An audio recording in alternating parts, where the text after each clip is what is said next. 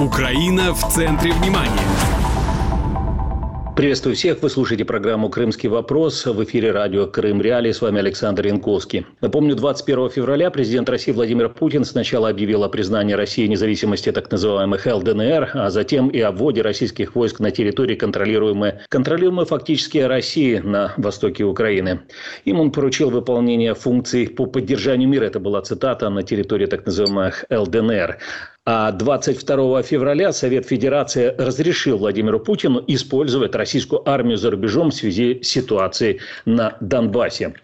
Э, также вчера стало известно, 22 февраля, президент России Владимир Путин, выступая на пресс-конференции в Москве, заявил, что для долгосрочного урегулирования конфликта Украины и России Украина должна признать оккупацию России Крыма, аннексию России Крыма, отказаться от вступления НАТО и, как выразился Путин, демилитаризироваться. Насколько приемлемы такие требования со стороны э, Путина? Будет ли рассматривать Украина такие требования? И действительно ли Путин хочет мира? И что может последовать дальше? Обсудим в этой сегодняшней нашей программе э, с политологом, международником и с, э, с дипломатом украинским Вадимом Трюхом. Вадим, приветствую вас. Э, витаю вас, пане Александре. Вадим, скажите, на ваш взгляд, вот эти требования, которые предъявляет сейчас Путин по поводу того, что Украина должна признать российскую аннексию э, Крымского полуострова, о том, что должна демилитаризироваться, должна отказаться от своей перспективы членства в НАТО, действительно ли Путин этого хочет, действительно Путин этого требует, или это просто-напросто такая дипломатическая игра для того, чтобы ну, каким-то образом э, закамуфлировать его реальные желания и действия? Ну я б ще додав, він ще хоче, щоб Україна віддала йому решту е, території Луганської Донецької області. Це ж стало очевидно е, вчора, коли він е, відповідав на запитання журналістів і чітко сказав, що е, Росія визнала ЛДНР і е, ті всі документи, які існують в ЛДНР, тобто конституцію, за якою територія ЛДНР це територія Донецької Луганської області. Ну розумієте, да е, наскільки все серйозно? На мою думку, Путіна вже не можна сприймати як нормальну здорову людину, і відповідно будь-які його ультиматуми чи забаганки. Це абсолютно неприйнятна річ для жодного суб'єктів міжнародного права, яких вони стосуються. Це Е, до речі, показали вже нам і західні партнери, які фактично відкинули ультиматуми е, стосовно так званих гарантій безпеки, ультиматуми е, Путіна. Я думаю, що і українській владі, українській державі треба аналогічним чином, не думаю, переконаний, аналогічним чином поступити до цих вимог. Тепер стосовно того, чи серйозний він, чи дійсно він хоче миру, чи дійсно він хоче дипломатії. Ні, президент Путін не хоче вже ні миру, ні дипломатії, нічого. Він хоче величі. Він знаєте, от коли дивишся, як він відповідає на запитання журналістів, як він е, веде себе під час звернення до нації. Він е, насолоджується нинішнім моментом історичним. Він вважає себе е, фігурою на рівні з Іваном Грозним, Петром І, а можливо навіть і Гітлером. Е, не знаю, чи ці асоціації йому, як то кажуть, до вподоби, але ну Сталіном так це точно. Да? Відповідно, світ має так само і реагувати, як до е, Гітлера, як до якогось воєнного злочин, злочинця типу Мілошевича і робить все для того, щоб він зупинився, щоб він був змушений зупинитися через те, що а недостатньо ресурсів для широкомасштабних агресій. От і Б нема підтримки всередині країни стосовно ресурсів. От вчора, наприклад, Нацбанк чи Центробанк Росії влив е, на фінансові ринки, тобто в банки, фактично біля 9 мільярдів доларів ну велика сума для Росії. Ну ніби Росія велика, 650 мільярдів там е, валютно золотовалютних запасів. Ну, але якщо постійно так вливати, ну вони дійдуть до дефолту. Там е, санкції ввели, там Байден. Е, вот, кстати, Вадим, я хотел у вас как раз об этом спросить. США в качестве вот первого раунда санкций в отношении России в связи с признанием так называемых ЛДНР ввели запрет на покупку на вторичном рынке новых выпусков российских облигаций, также блокирующие санкции против двух банков ВЭП и Промсвязьбанка, обслуживающего российский военный комплекс, а также против 42 их дочерних структур. И кроме того, ввели санкции против детей высших российских чиновников. Зампреда правления ВТБ Дениса Бортникова, председателя правления Промсвязьбанка Петра Фродкова и главы ВК Владимира Кириенко. Также отменили встречу госсекретаря США Антонина Блинкина и главы МИД России Сергея Лаврова. И в случае дальнейших санкций, конфликта санкций будут расширяться, проанонсировано. Также Евросоюз, министры иностранных дел стран ЕС тоже согласовали свой первый пакет по неофициальной пока информации. Новые санкции затрагивают затрагивает ну, 351 депутата Госдумы, голосовавших за признание э, ДНР и ЛНР, так называемых, а также 27 чиновников, бизнесменов и пропагандистов, среди которых э, все семейство повара Путина Евгения Пригожина, его фабрика троллей, глава Раша Туды Маргарита Симонян, официальный представитель российского МИД Мария Захарова, э, пропагандисты Владимир Соловьев, Алексей Пушков и Петр Толстой. Глава МИД Франции Жан-Ив Ледриан отменил планировавшийся на 25 февраля встречу с Лавровым, и Германия приостановила процесс сертификации газопровода «Северный поток-2». Так вот, у меня вопрос к Вадиму Трюхану. Насколько эти санкции вот на сейчас, на данный момент, они могут быть достаточными для того, чтобы остановить Путина от э, расширения российской экспансии, от э, российской новой российской агрессии э, в отношении України? Я переконаний, що цих санкцій недостатньо. Чому недостатньо? Тому що все таки, ну скажімо так, залишається якби. Рум for тобто якесь якби віконце для маневру для Путіна. Да? Ну там проти двох банків. Ну серйозні банки, Внешекономбанк, особливо військово-промисловий комплекс, як я сказав, там в основному державні програми, не основному, а виключно державні програми. Там інший банк, там здається, шостий там чи чи, чи п'ятий в рейтингу. Да? Але ще є інші банки, ще є інші можливості. Ще є Китай, з яким Росія співпрацює, е, ще є інші високопосадовці, які ну до сих пір на яких нема санкцій. До речі, я здивався, чому 351, а не 400. Е, вчора ж голосували за ратифікацію цих похабних угод про дружбу, так звану е, підтримку там з ДНР ЛНР 400 голосів. Ну, треба, значить, додати цих депутатів. Але ну давайте будемо реалістами. Західний світ він дуже повільно запрягає, але як запряже, то вже їде довго. Як ми знаємо історію, наприклад, з тією же поправкою е, Джона Джонса Веніка, вже СССР не було, вже Росія давно була, і лише аж потім там якось її там зняли ту поправку Веніка, яка наносила Е, серйозну шкоду е, російської економіки. Так само і тут це не ті санкції, які з щелком пальця потім будуть зніматися. Це вже на десятиріччя. От і я більш чим переконаний, що будуть наступні е, хвилі санкцій, і все таки, ну хай. Цим черепашим ходом, але захід доповзе до відключення Росії від СВІФТу і до накладення ембарго на будь-які поставки енергоносіїв сировини з Росії. Оце що вдарить по економіці Росії. Але тим не менше, так як перший крок, я вважаю, що це цілком нормально. Пане Вадиме, а як ви вважаєте, як будуть е, найбільш вірогідний сценарій розвитку подій найближчим часом?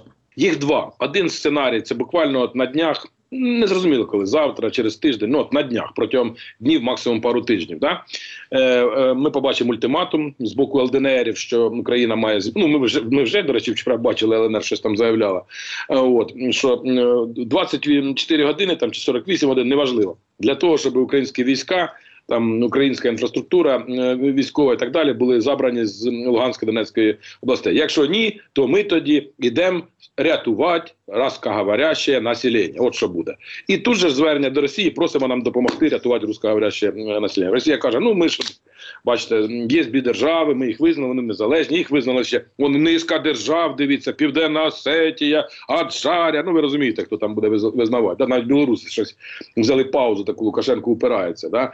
От і полізуть одразу, і це буде ну серйозна, так кажуть, військова історія з задіянням літаків, задіянням танків там і таке інше. Другий варіант вони зупиняються, намагаються якось застабілізуватися, поступово все таки якісь контакти з заходом відновить. Бо ви ж те, що говорили зараз, тільки що про відмову від зустрічі, і по лінії Блінкен, і по лінії Байден, да, Путін там і так далі. Вони зараз фактично потрапляють в ізоляцію. Вже не будуть європейці, як раніше, їздити до Путіна на поклон. Орбани, там всякі земани і так далі не будуть. От це стало не камільфо, це стало вже знаєте, ну ознакою поганого тону. От і не дарма ж Орбан навіть телефонував нашому Зеленському, що я до речі здивувався, щоб підтримати його в тяжкі часи і так далі. Це дуже цікавий такий дипломатичний хід. Його ще треба окремо буде колись проаналізувати. Так от вони зупиняються, вони намагаються застабілізуватися, якось відновитися з Китаєм, там якісь фінансові там моменти порішати і так далі. І протягом десь півроку. Масово завозять новітню зброю. Що зараз є у першого другого армійських корпусів? Стара радянська зброя яку вони кажуть, що це вони там самі там в бою там десь добули з украми і в шахтам там добули. Ні, тепер вони завезуть новітні літаки, там С-400 і все решта. І типу будуть вдавати, що вони продають їм. Там, за... Ну да, поскольку они уже подписали как бы договор о сотрудничестве. За вугілля, там, за якесь зерно, за ще щось. А на осінь потім та сама історія, коли вже достатньо зброї завезено, щоб був такий ударний кулак серйозний. Так само ЛДНР виставляють ультиматуми і йдуть в бій. І росіяни кажуть, так це ж не ми, це вони. Хоча там будуть сидіти російські пілоти, російські оператори, як це було з буком, який збив малазійський літак, і так і, і таке інше. Тобто, оці два сценарії. Якщо м, перше возможен ли третий сценарий, при котором э, Россия отказывается вообще от дальнейших боевых действий ни сейчас, ни в будущем? Ну а як це? Ну це ж ну це ж не по пацанячі. Це ж не так, як в підерських підворотнях. Ні. Якщо пацан зробив, якщо пацан сказав, пацан має. Якщо пацан сказав, він має зробити. Путін вчора сказав. Ми визнали з усім. Тобто Луганська Донецька область це як як, як, як мінімум. Але там вже був ще один пасаж, коли я запитав журналіст кремлівський, ну журналіст, це умовно журналісти, це самі пропагандисти. Їм задачу дають, вони не роблять те, що їм сказали з Кремля, теж написали. А де е, зупиняться війська? І Путін же не відповів. Він же не відповів. Він сказав: ну це буде залежати від ситуації давши зрозуміти, може на адміністративній лінії поділу там між Донецькою Луганською областей з рештою країни, а може в Києві, а може і в Львові. Ніхто не знає. Розумієте? Тобто, сказавши це, він поставив себе знову ще раз в черговий тупік. Там розумієте, мені здається, що Путін вже втратив абсолютно вже зв'язок з реальності. І отут, от, ми навіть сьогодні з дружиною обговорили цю тему. Єдиний варіант з точки зору мира, це що ми завтра з вами прокинемося і буде оголошено по телевізору. Е, сьогодні скоропостижно скончався Владимир Владимирович Владимирович Путин от продолжительной, оказывается, он болел там какой-то там болезнью, раком, ковидом, чи еще чем-то. Там э, э, ликующая толпа освободила Навального из тюрьмы, назначил, и он э, приступил к обязанности, исполняющей обязанности президента. Первые указы Алексея Навального – Э, российским войскам выйти из ДНР, выйти из Крыма, т, т, т, т. Вторые там т, т, т, т, т, т. Вибори в Росії будуть тогда-то під наблюденням ОБСЄ і так далі. Оце тільки такий варіант.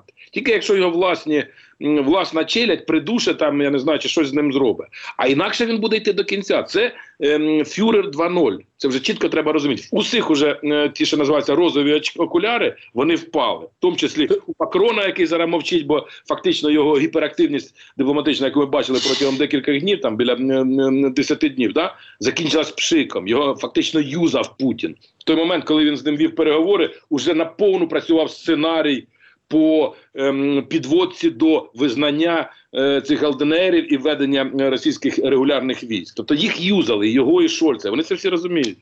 А, Пане Вадиме, а скажіть на вашу думку, що означає це скасування можливих зустрічей? Ну і а головна зустріч, ну не найголовніша, а одна з головних зустрічей зустріч Блінкіна і Лаврова, да, яка скасована. Ну станом на зараз в нас є така інформація, що вона не планується. Що це означає з дипломатичного з дипломатичної мови, якщо перекласти?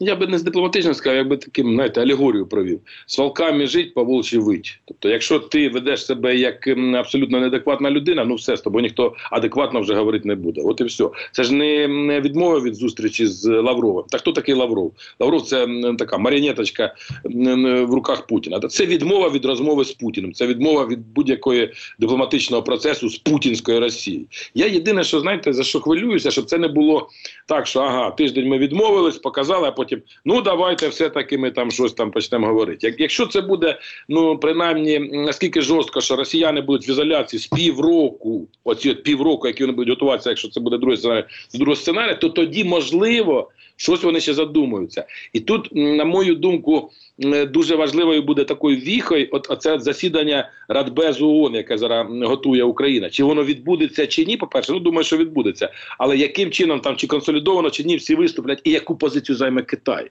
Поки що от Китай десь по-доброму вразив в Мюнхені, коли міністр закордонних справ Ван Ї сказав, що будь-яка держава має право на незалежність суверенітет територіальну цілісність. Україна не виключення. Україна не виключення. Тобто він наголосив. І зараз теж їхня реакція була не така радужна. У них півтора трильйона доларів товарообіг з Європейським Союзом і США при 140, 140, 140 чимось мільярдів з Росії. Ну хто їм важливіше? То есть однозначно для них э, Соединенные Штаты Америки, для Китая и Европейский Союз отношения хорошие с, эти, и с, с этими странами гораздо важнее получается, чем с Россией. И ссориться с этими странами из-за прихоти Владимира Путина, каких-то его хотелок, они точно не захотят. Вадим, ну а еще один вопрос. Э, скажите, вот э, санкции, которые мы сейчас видим со стороны Европейского Европейского Союза, насколько они могут быть болезненными для России? Поскольку мы уже видели и сообщение эм, бывшего президента России эм, Дмитрия Медведева о том, что там будете покупать у нас теперь газ по, по 2000 евро за 1000 кубометров, ну, в Твиттере,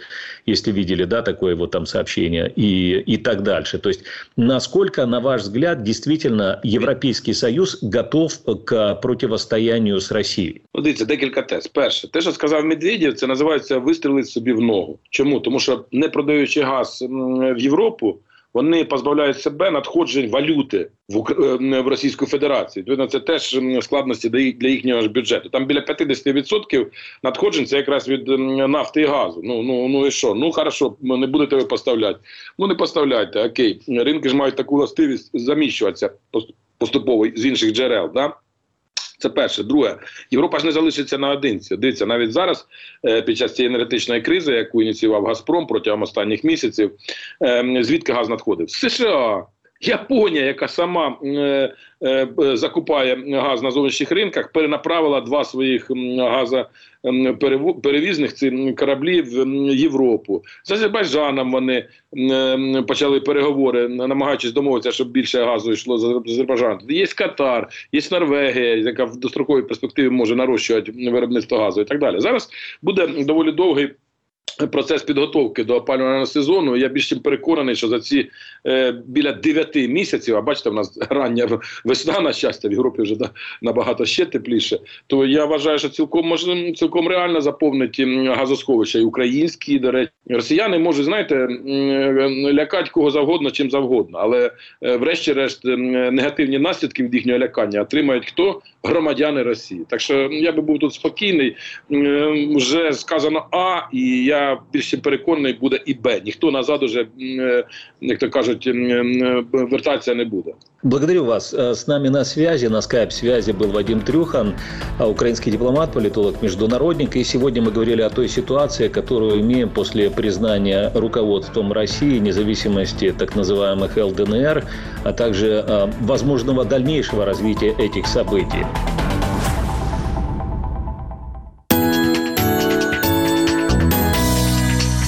Эфире радио Крым Реалии передача русской службы «Радио Свобода».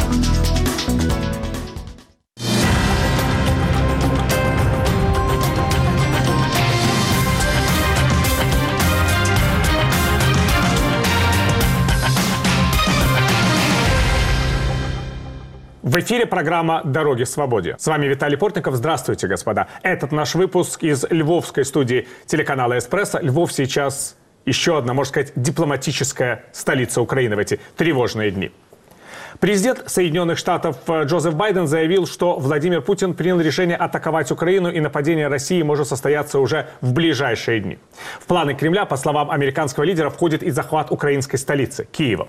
По данным Пентагона, Россия продолжает переброску своих военных границ Украины. Почти половина российских войск находится на ударных позициях. По различным данным, Россия сосредоточила возле украинской границы от э, более чем 150 до 190 тысяч военных. В конце минувшей недели резко обострилась ситуация ситуация на линии фронта на востоке страны. Противник продолжает обстрелы не только позиций украинских военных, э, но и гражданских объектов. При этом российские спецслужбы устроили ряд провокаций в Донецке. Часть населения э, Донецкой и Луганской областей эвакуировали на российскую территорию, в Ростовскую область, утверждая о возможности скорого наступления украинской армии. Киев опровергает такие планы, обвиняет Москву в стремлении разжечь конфликт на Донбассе и использовать обострение как повод для масштабного вторжения в Украину. Государственный секретарь Соединенных Штатов Энтони Блинкен заявил, что в качестве повода для нападения на Украину Россия может осуществить даже реальную атаку с использованием химического оружия на неподконтрольной Киеву э, территории Донбасса. А глава внешнеполитического ведомства Британии Ли Страс предупредила, что в случае агрессии в отношении Украины Россия неизбежно станет страной-изгоем. Как реагируют украинские власти на усиление российской угрозы? Готовы ли вооруженные силы Украины к отражению возможной атаки российских войск? Можно ли утверждать о единстве позиции Запада по отношению к провокациям и возможной масштабной агрессии России против Украины? Ответы на эти и другие вопросы мы будем искать с нашими гостями. В студии Антон Барковский, украинский журналист, публицист, политолог. Здравствуйте. Здравствуйте. И с нами на связи по скайпу Михаил Самусь, украинский военный эксперт, заместитель директора по международным вопросам Центра исследований армии, конверсии и разоружения. Здрасте. Здравствуйте, Михаил. Здравствуйте. Но перед тем, как мы начнем наш разговор, посмотрим сюжет о последних событиях и заявлениях относительно российской угрозы Украине.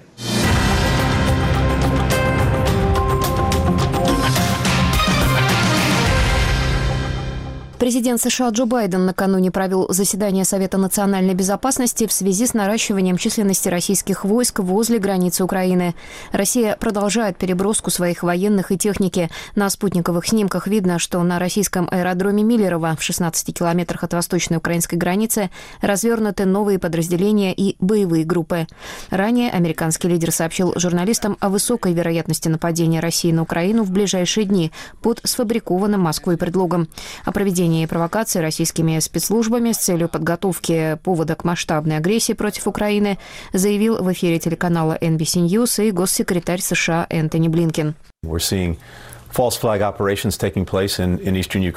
Мы наблюдаем провокации на востоке Украины, направленные на оправдание российского вмешательства. Кроме того, военные маневры России в Беларуси с участием 30 тысяч военных, которые уже должны были закончиться, как объявлено, будут продолжены из-за напряженности на востоке Украины, созданной Россией и ее марионетками там.